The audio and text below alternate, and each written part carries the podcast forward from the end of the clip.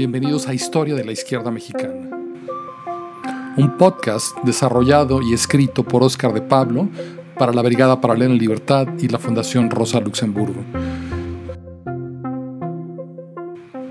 La Brigada Paralela en Libertad es una asociación civil sin fines de lucro dedicada desde hace más de 10 años a promover la lectura y la historia de México. Apóyanos eh, suscribiéndote a nuestro canal de YouTube, Instagram, Twitter y Facebook. Bienvenidos.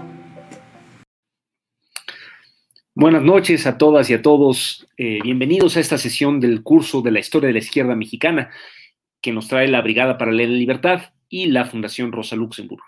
Eh, hoy quiero mandarle un abrazo muy especial a, mi colaborador, compañero José Ramón Calvo, que, me ayuda con estos, con estos videos, que ha pasado por momentos familiares difíciles. Oh, tenemos algunos anuncios. Ah, eh, uno es que, como saben, pueden descargar este, este video en formato podcast para oír los audios de mi, de mi voz eh, titubeante y, demasiado rápida, pero diciéndoles todo el contenido eh, sonoro de, de, estos videos en, los, en las plataformas preferidas de ustedes, sean Spotify, Anchor, Breaker, Google Podcasts, Pocket Casts, eh, que son las, principales, ¿no? Este, es, contiene toda la, información eh, sonora de estos, de estos videos.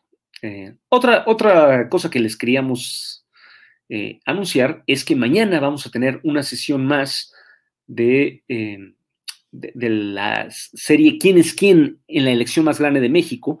Mañana va a ser la cuarta sesión narcotráfico y candidaturas con los periodistas José Reveles y Francisco Cruz eh, a partir a esta misma hora, este, de, las, de las 9 de la noche, para verlo en vivo, pero se queda colgado como siempre. Em, hoy vamos a, hablar, vamos a seguir nuestra historia, como, como han visto, hemos alternado eh, una historia que sigue la historia de las organizaciones y los movimientos sociales y otro episodio hacemos de, tipo biográfico. Y hoy va a ser uno de esos episodios biográficos donde vamos a ver vidas paralelas.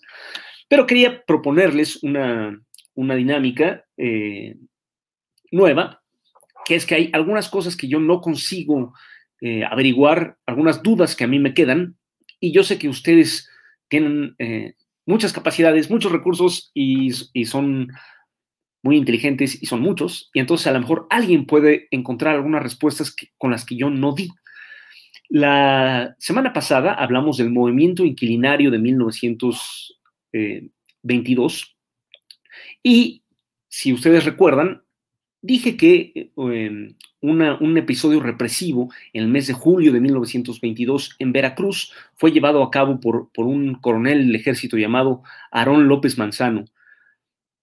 Y eh, traté de buscar quién era este coronel, López Manzano, este, y encontré que exactamente ese nombre, Aarón López Manzano, lo tenía uno de los, de los camaradas colaboradores de, los hermanos Flores Magón en los días, en los años anteriores a la Revolución Mexicana. Es decir, tiene la edad para ser el mismo hombre. ¿Es el mismo hombre? ¿No es el mismo hombre? Si ustedes que son especialistas en la, si alguno de ustedes fuera especialista en la vida y milagros de los hermanos Flores Magón y su periódico Regeneración, y se topa con este personaje, Aarón López Manzano, este, a ver si, me ayuda a, descubrir si es o no el mismo que después fue coronel y ojalá no, porque tuvo un papel terriblemente horrible en la represión del movimiento inquilinario de 1922.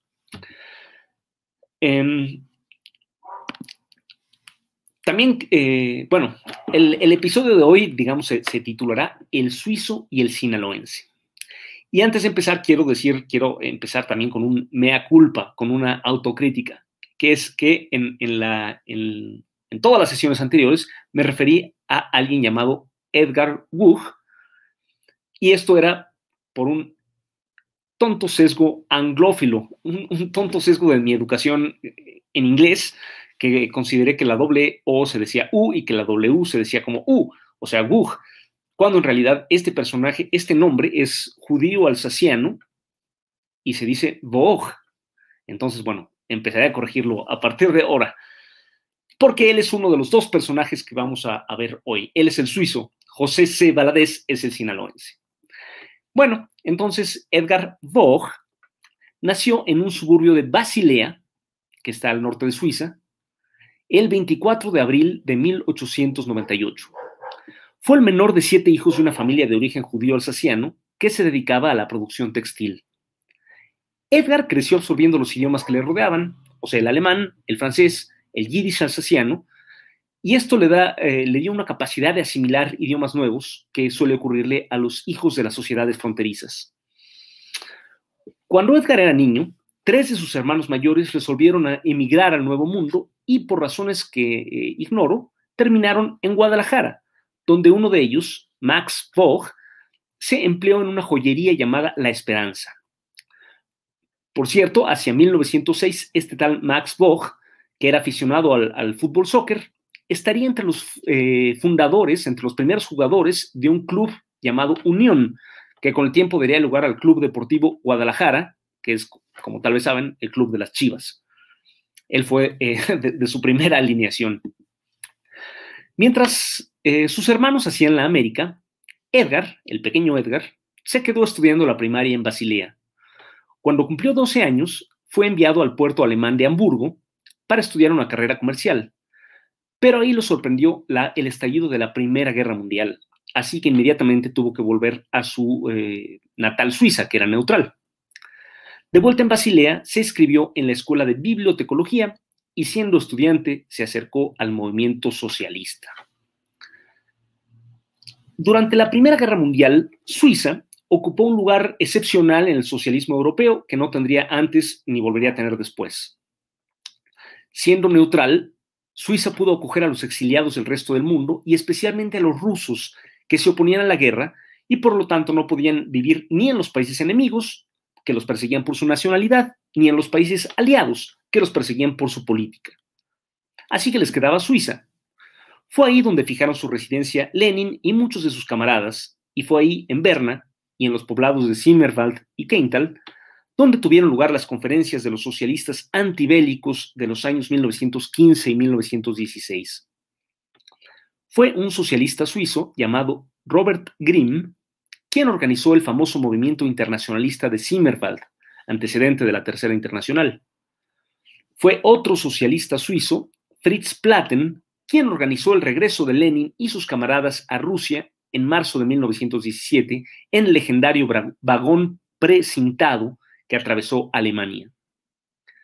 En noviembre de 1918, socialistas suizos como Platen, Grimm y Rosa Bloch eh, dirigieron una huelga general que sacudió todo el país, por la semana de 48 horas y por el sufragio femenino, entre otras cosas. Fue la única conmoción revolucionaria de la historia de Suiza. También fue allí en Suiza donde el joven alemán Willy Münzenberg fundó la Internacional Comunista de la Juventud, de la que volveré a hablar después. Y fue precisamente en ese ambiente donde el joven Edgar Vogt se crió. Sin embargo, sus padres no compartían el entusiasmo de su hijo menor y a principios de 1919, cuando éste tenía 21 años, lo enviaron a México para que se uniera ya a sus hermanos mayores. Precisamente en agosto de 1919, la joyería donde trabajaba Max Vogt, La Esperanza, decidió trasladar su operación de Guadalajara a la Ciudad de México, y fue ahí donde se encontraron los dos hermanos. Edgar se empleó como gerente en ese mismo establecimiento. En esa época, la emigración judía en México era aún muy pequeña y no existía ni siquiera una sola sinagoga pública en la capital mexicana. Así que los hermanos Boch sencillamente decidieron dejar de practicar la fe de sus padres. Max se convirtió al catolicismo y Edgar simplemente siguió siendo ateo.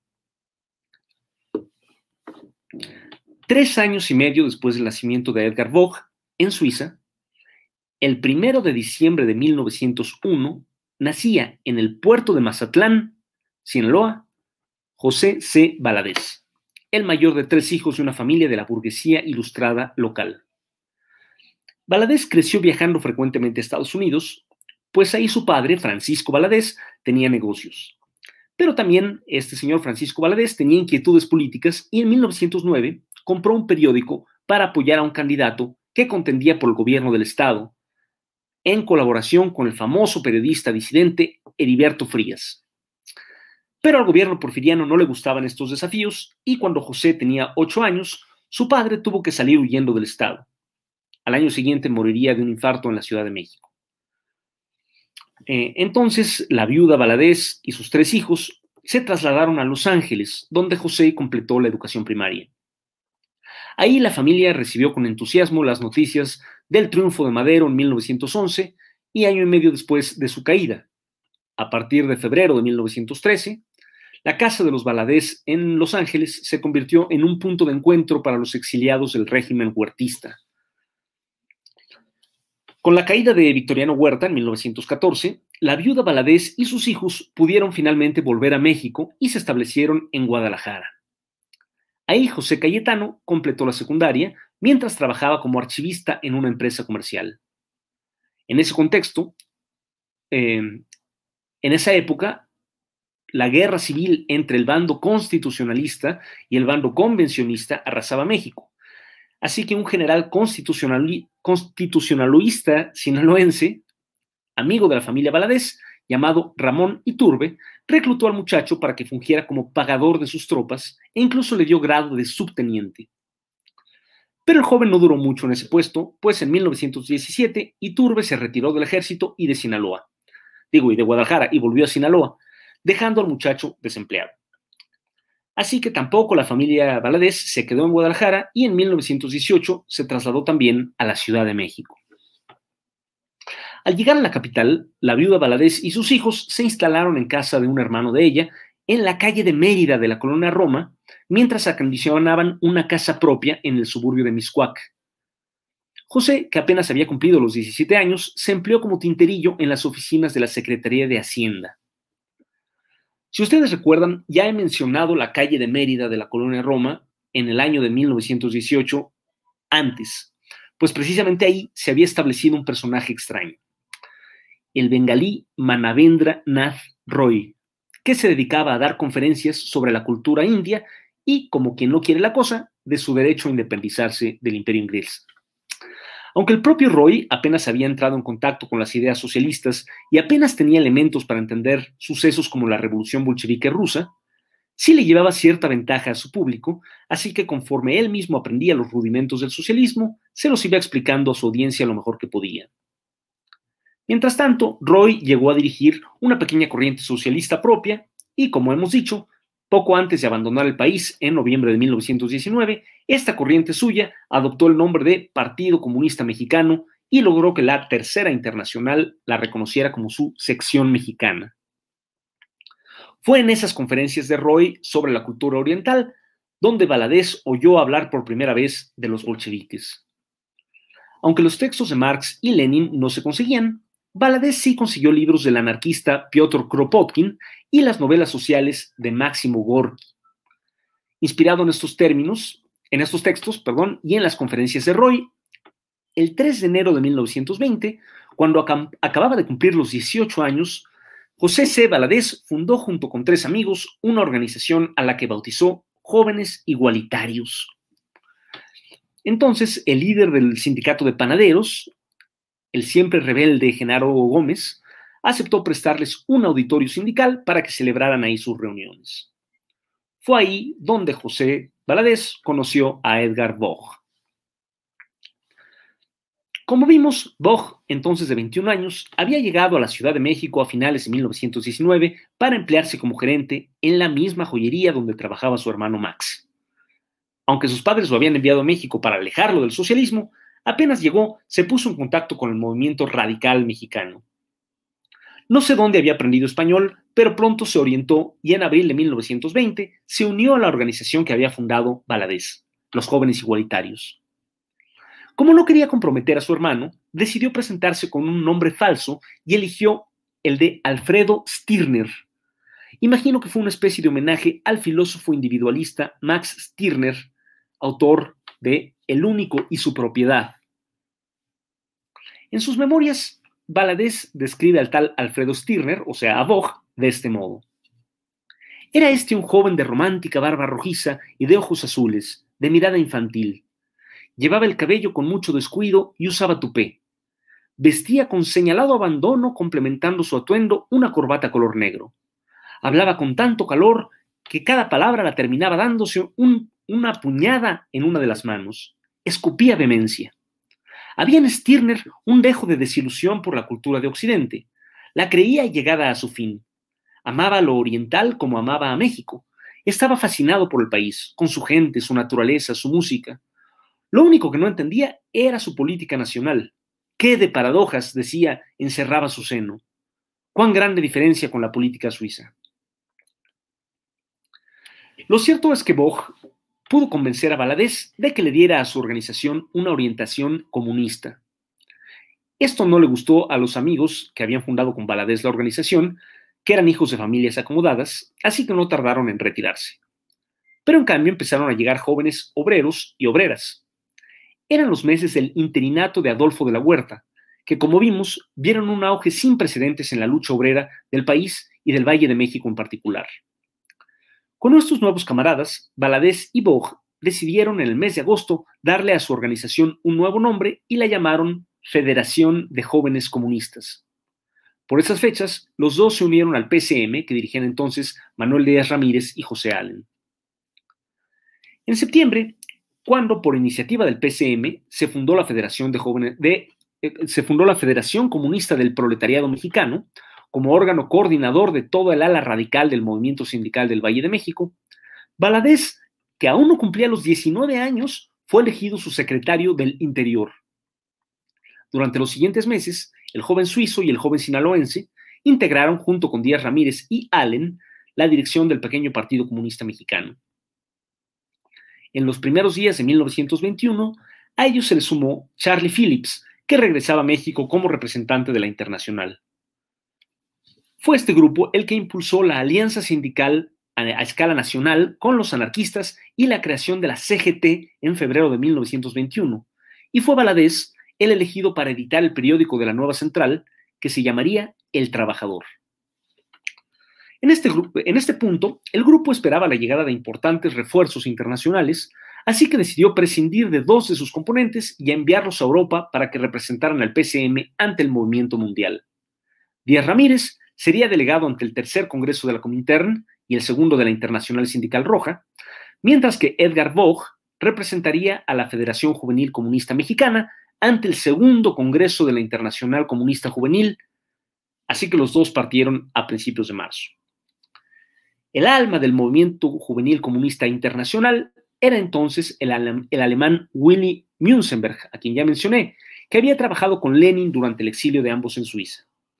Ahí lo había conocido también el joven Edgar Buch antes de emigrar a México. En 1921, Münzenberg preparó el segundo Congreso Internacional de Juventudes Comunistas con la idea de celebrarlo en la ciudad alemana de Jena.